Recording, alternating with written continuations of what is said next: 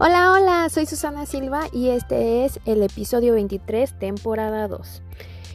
En esta ocasión te voy a hablar de 10 tips para uh, maneras poderosas para tener disciplina. Esta es una habilidad muy importante para nuestro emprendimiento. Número 1. Sé consciente de tus debilidades. Todos tenemos debilidades que tienen efectos particulares en nosotros. Pueden ir desde pensar en la comida chatarra como papas fritas o galletas de chocolate hasta la tecnología con el uso de Facebook o la última aplicación de juegos que causan adicción. Reconoce tus defectos sin importar cuáles son. A menudo muchas personas intentan pretender que no son vulnerables a algo o tratan de esconderlas.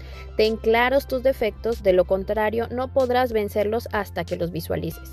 Número 2. Elimina las tentaciones. Como dice el refrán, fuera de la vista, fuera de la mente.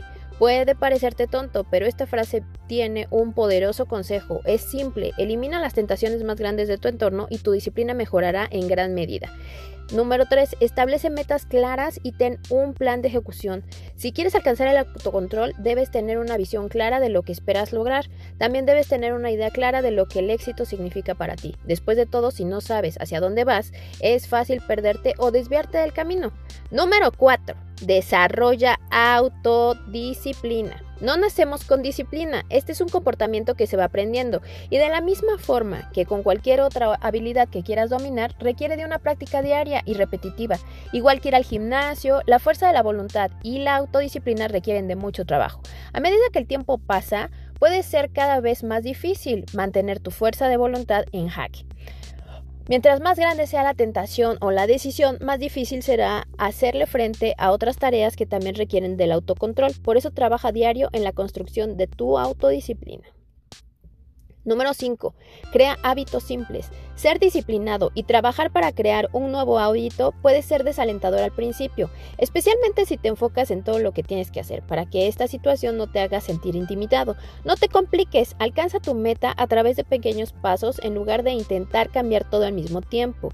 Piensa en hacer una cosa de manera consistente y en esa meta en la, en la mente te dominará.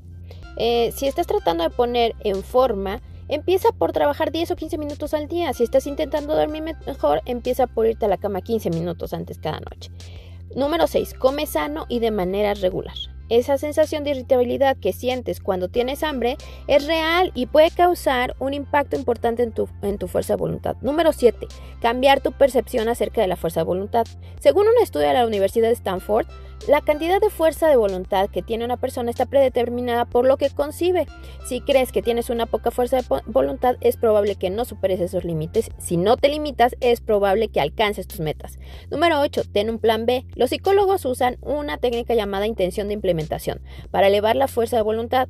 Por un momento, imagina que intentas comer más sano, pero te diriges a una fiesta en donde se servirá mucha comida. Es ahí cuando sabes que tienes que lidiar con una situación difícil, pero que resolverás. Antes de partir, dile a tu mente que en lugar de buscar en un plato de queso y galletas vas a beber un vaso de agua y te enfocas en socializar. Llegar con un plan te ayudará a prepararte mentalmente y a tener el control necesario para la situación. Número 9. Recompénsate. Piensa en algo que te emocione y recompénsate cuando logres tus metas. Número 10. Perdónate y avanza. Incluso con todas nuestras mejores intenciones y nuestros planes bien definidos, a veces nos quedamos cerca de alcanzar nuestras metas. Esto suele pasar. Puedes tener altibajos, grandes éxitos y fracasos lamentables. La clave es seguir avanzando. Espero que te haya encantado, que tengas un excelente fin de semana y gracias por escucharme.